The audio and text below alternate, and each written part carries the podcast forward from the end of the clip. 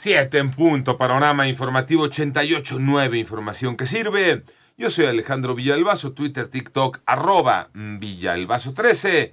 Es viernes 20 de octubre, Iñaki Manero. Vámonos con el panorama. El panorama nacional. Ayer jueves trascendieron reportes sobre la supuesta muerte a los 79 años del ex dirigente del Sindicato de Trabajadores Petroleros de la República Mexicana, Carlos Romero de Champs.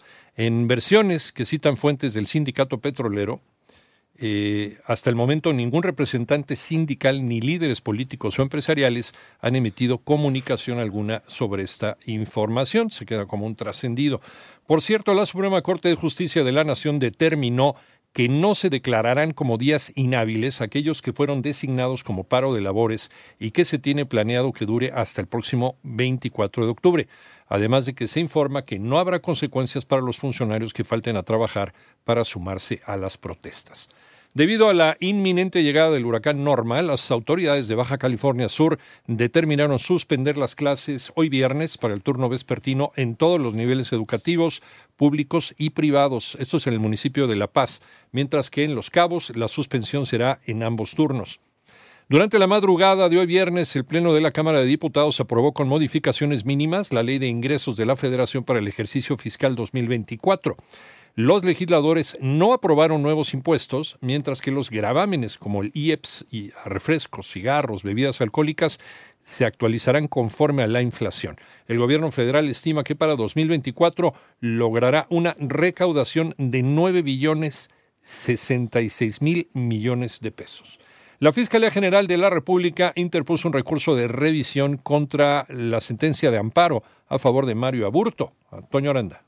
La Fiscalía General de la República impugnó el amparo que se le concedió a Mario Aburto Martínez, que dejó sin efecto la sentencia de 45 años de prisión impuesta por el asesinato del candidato presidencial del PRI, Luis Donaldo Colosio Murrieta, en marzo de 1994. El primer tribunal colegiado en materia penal en el Estado de México turnó a la Suprema Corte de Justicia de la Nación la impugnación que interpuso la Fiscalía General de la República. Los magistrados del tribunal colegiado manifestaron que una vez que la Suprema Corte emita su resolución, determinará si el primer tribunal colegiado de apelación dio cumplimiento a la sentencia de amparo que permitiría a Mario Aburto recuperar su libertad en marzo del 2024. Para 88.9 Noticias, Antonio Aranda.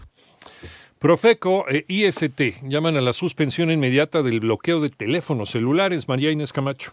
Luego de que en recientes fechas diferentes empresas fabricantes de dispositivos de telefonía móvil anunciaron el bloqueo unilateralmente a equipos provenientes del denominado mercado gris o de importaciones paralelas, esto es, aquellos equipos que no fueron adquiridos a través de distribuidores oficiales de la marca, la Profeco y el Instituto Federal de Telecomunicaciones llamaron a dichas empresas a suspender las acciones de forma inmediata, ya que afecta los derechos de los consumidores y usuarios finales, lo anterior con el objetivo de evitar afectaciones. Hasta en tanto sean analizados las medidas y acciones adecuadas que contribuyan a atender los retos regulatorios comerciales y legales que trae consigo el mercado gris. 88.9 Noticias, María Inés Camacho Romero. Vámonos al panorama internacional. En un discurso a la nación, el presidente de los Estados Unidos, Joe Biden, dijo que tanto Hamas y el presidente ruso Vladimir Putin quieren aniquilar democracias y anunció que pedirá al Congreso estadounidense que financie urgentemente la ayuda a Israel y a Ucrania. En tanto, el secretario general de la ONU, Antonio Guterres, urgió a crear un acceso humanitario rápido y sin obstáculos para que pueda llegar la ayuda a Gaza y pidió un alto humanitario inmediato al fuego entre Israel y el grupo terrorista Hamas. Por otra parte, el gobierno de Canadá informa que se vio obligado a reparar, a repatriar, perdónenme, a 41 diplomáticos radicados en India luego de que autoridades de Nueva Delhi amenazaran con retirarle su inmunidad diplomática en medio de una crisis entre ambos países.